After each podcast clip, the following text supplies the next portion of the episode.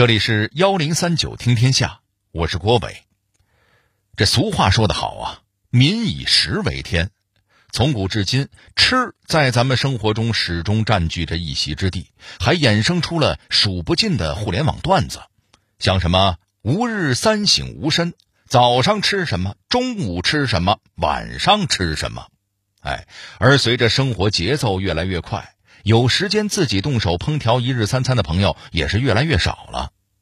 好在今天通讯发达，打开外卖软件，就有各类餐馆、饭店。各色美食映入眼帘，咱们只管挑选自己喜欢的菜色下单，就有外卖小哥送到家门口。外卖俨然已经成了现代生活的一部分。所以之前互联网上才流传着这么一段业主群的聊天记录：有业主以物业管理的规范关系二手房房价为由，反对外卖快递进小区，结果这人被同小区的业主怒怼说。外卖快递都送不到小区的二手房，你们打算卖给谁呀？清朝人吗？其实还真别说，人家清朝人也是要点外卖的。什么？清朝还有外卖？跟您说，何止清朝啊？明朝、元朝、宋朝、唐朝，甚至往前追溯到汉朝，外卖一直存在在古人的生活中。那古代的外卖是什么样的呢？唐代已经有了能快速供应二三百人的外卖，他们的出餐速度如何保证？《清明上河图》里已经有外卖小哥的存在，这事儿是真是假？古代的无接触配送是什么样的？幺零三九听天下，郭伟和你聊聊古代外卖那些事儿。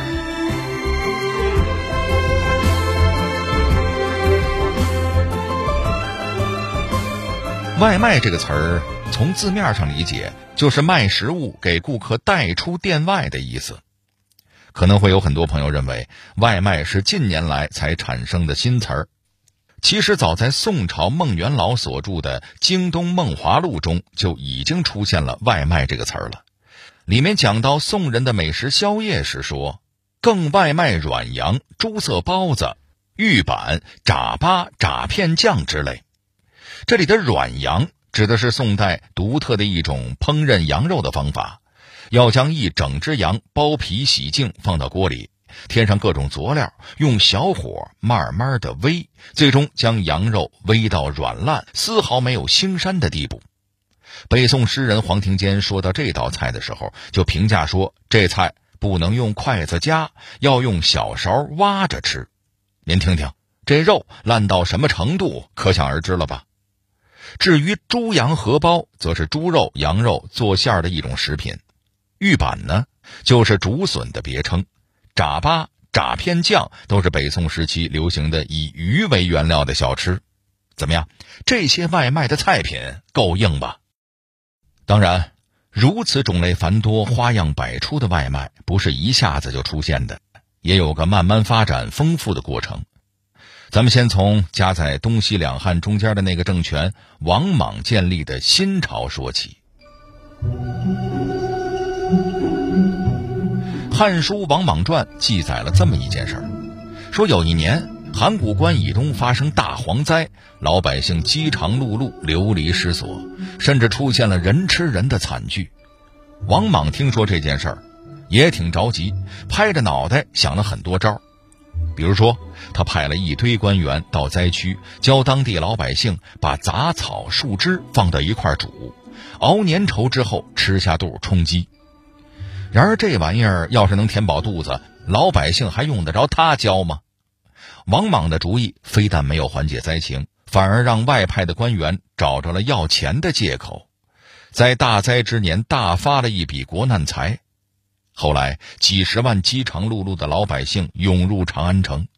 王莽听说城里的人都在饿肚子，又设置了养善官去发粮赈灾。为防养善官搞小动作，他还专门派使者前去监督。这办法听起来还挺靠谱的。结果真到了执行的时候，使者和养善官相视一笑：“嗨，谁跟钱过不去呀？”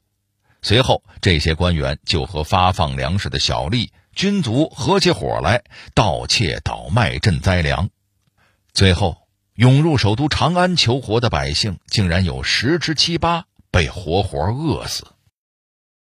然而此时深宫中的王莽还蒙在鼓里，他见到管理长安市场的进士王业，还问呢：“之前听说城里百姓饥饿，现在怎么样了？”王业回答说：“嗨，您甭操心，没那么严重。”饿肚子的呀，都是一些不着调的流民。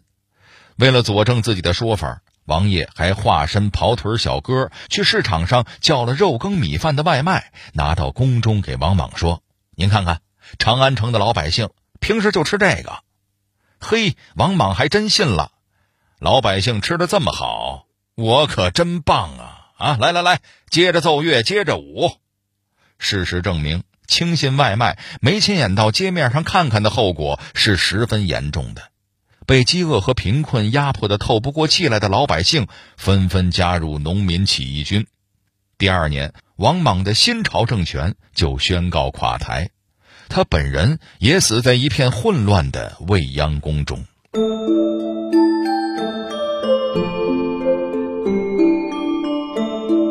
时间一转眼，到了唐朝。在这个疆域空前辽阔的大一统王朝里，百姓的饮食会有怎样的变化？唐朝人的外卖会更加丰富吗？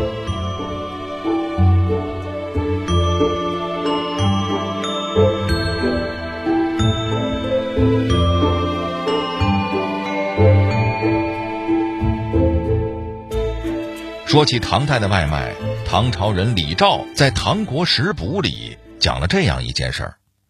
唐德宗时期，有个叫吴凑的官员被提拔做了京兆尹，也就是相当于今天的北京市市长。升官是件喜事儿啊！按照唐代官场的惯例，吴凑需要请客吃饭。这种升官请客在唐代前期还有个特别的名字，叫烧尾宴，燃烧的烧，尾巴的尾。为什么有这么个怪名呢？对此有三种说法。一种说老虎成精可以变成人的模样，但是身后那条尾巴却不能变没了。为了融入人群，虎精只能烧掉尾巴。第二种说法是，一只羊新入羊群，要烧掉羊尾才能被羊群接纳。第三种说法来源于鲤鱼跳龙门的传说，据说鲤鱼一跃跳上龙门那一刻，必定会有一道天雷打下来。这雷火烧掉了鲤鱼尾巴，才让它变成真龙。哎，甭管哪一种说法，咱都能看出来，“烧尾”这俩字儿有告别过去、迎接一段新生活的意思。那烧尾宴具体吃什么呢？这咱们今天真有据可查。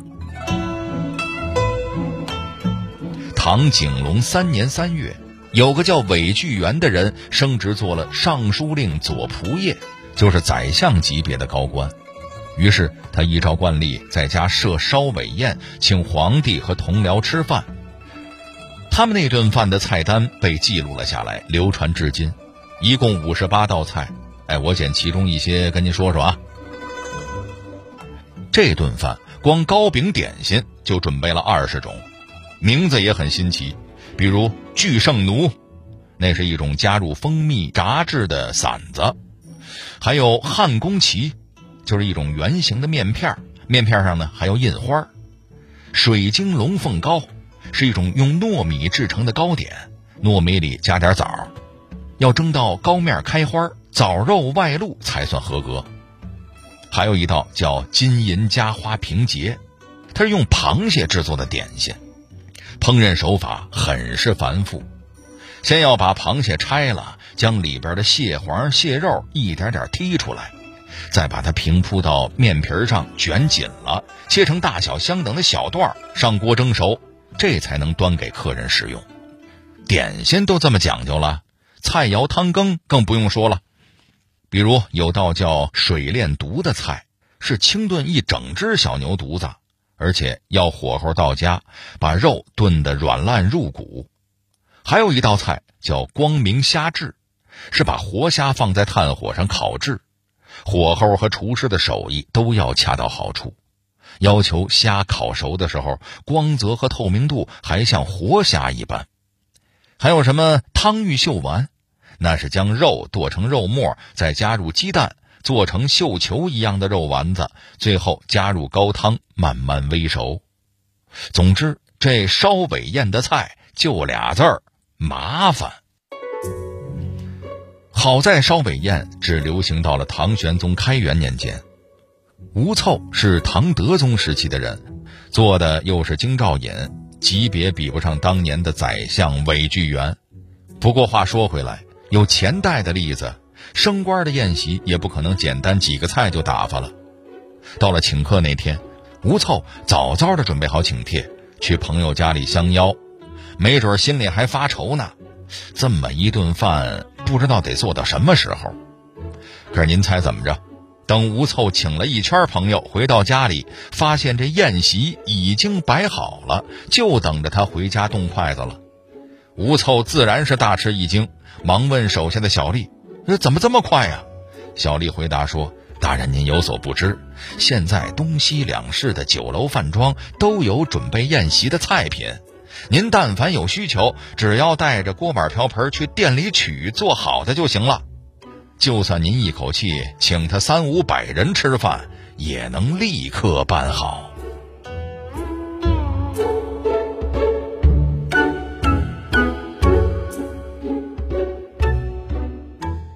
由此可见，当年唐代达官显贵们的宴会需求还是很旺盛的。已经到了能让各家酒楼饭铺每天都提前大量烹饪流行硬菜，保证出餐速度的程度了。京城的达官贵人家里有个婚丧嫁娶、升职加薪什么的，只需要派个人到饭店去，不久就早早做好的外卖送货上门。唐代人喜欢吃的那种炖的软烂的肉类，本来少说要等上好几个小时才能享用，现在打声招呼。立刻就有外卖前来排忧解难，是不是挺贴心的？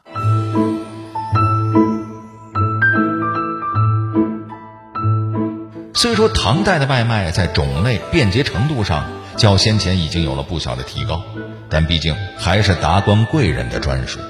到了宋代，情况又会发生怎样的变化呢？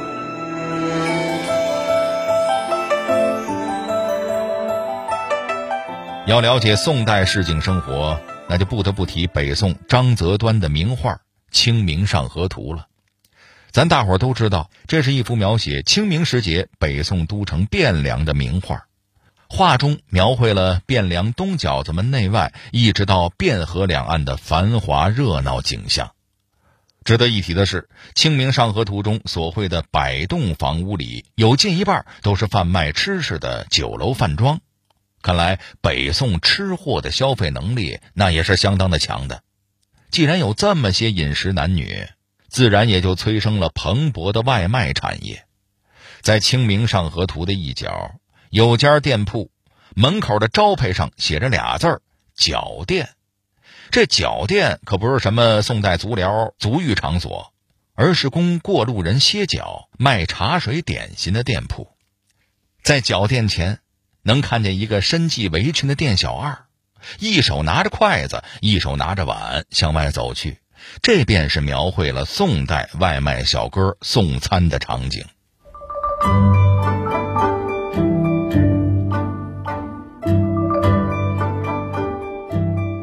宋代的外卖不再局限于达官贵人请客，上至皇帝，下至平民百姓，都能找到合自己胃口的方便外卖。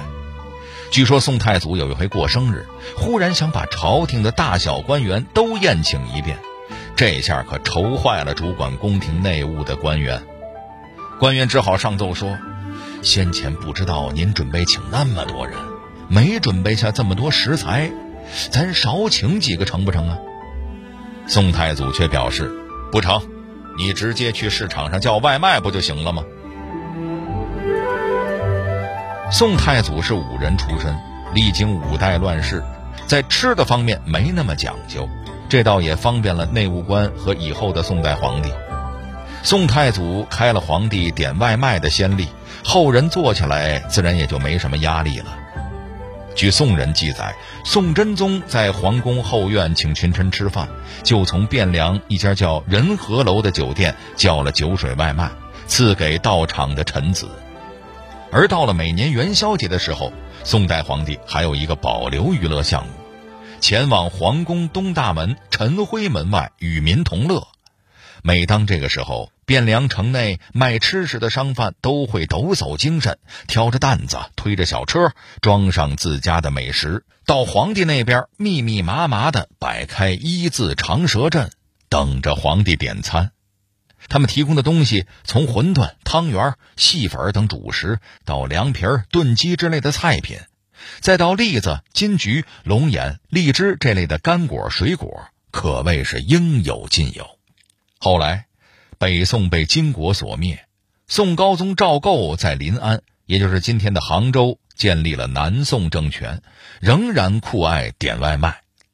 据传，赵构做了太上皇之后，经常乘着小船在西湖上泛舟。到了饭点了，他就从周边商铺叫点外卖来吃。有一回，他把这些生意人叫来，询问个人的籍贯身世，其中有个叫宋五嫂的老太太。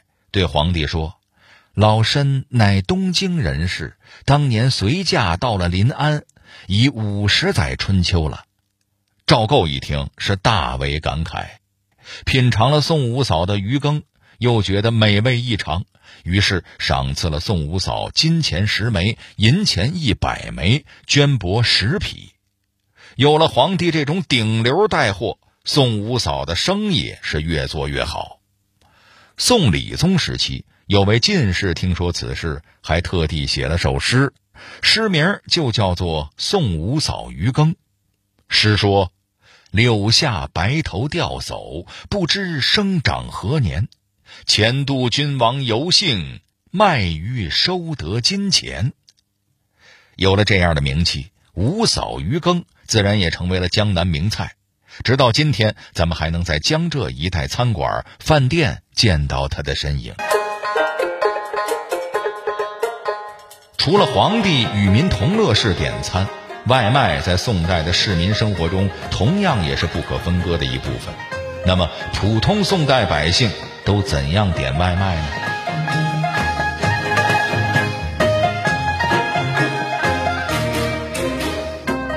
对于百姓来说，当年自然是没有手机 app 下单，寻常人家也很难像皇帝官员那样专门派个人到饭店点餐取餐。那要怎么才能吃上方便快捷的外卖呢？也简单，点附近饭铺的外卖呗。有本南宋笔记就记载说，苏州那片的妇女都不愿意进厨房做饭，一家人肚子饿了，人家就在楼上打开窗户，对楼下的餐馆喊。某某酒家，我要点什么什么什么菜。店家听到之后啊，立刻吩咐后厨做好，打包送到楼下。妇女们就用绳子垂下一只篮子，篮子中装有这一餐的饭钱。外卖小哥只需要取了钱，将做好的饭食放进篮子中，妇女再把绳子收上去，这一单就完成了。这大概算是最早的无接触配送了吧。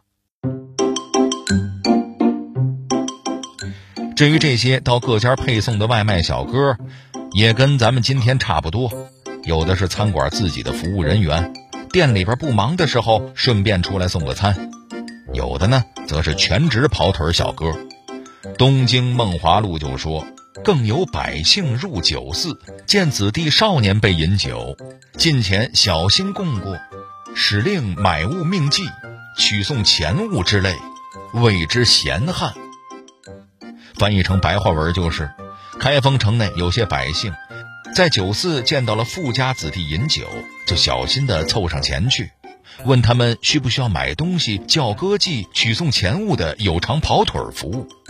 这些人被当时的人称为闲汉。其实啊，照咱们今天的眼光来看，闲汉可一点都不闲，人家是正经靠劳动赚钱的闪送啊。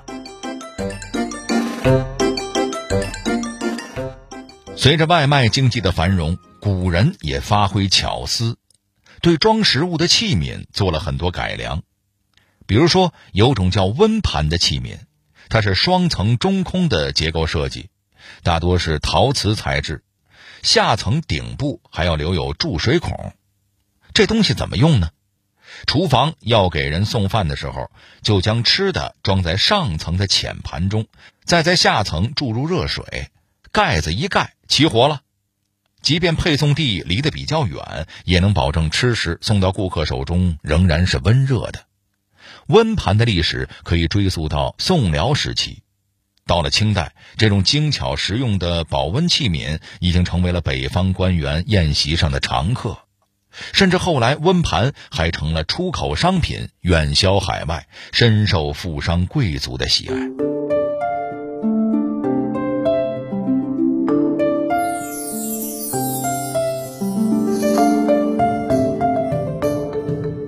说到底，古人和咱们现代人一样，也有着种种的奇思妙想，也在追求便捷舒适的生活。外卖的历史承载的不仅仅是大家口腹上的满足，更是一种延绵的人间烟火气。千百年过去，这片土地上的人们一直在努力生活，好好吃饭，这就挺好的。您说呢？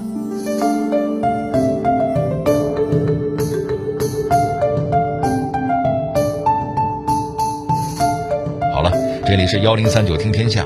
我是郭伟，最后代表节目编辑秦亚楠、程涵，感谢您的收听。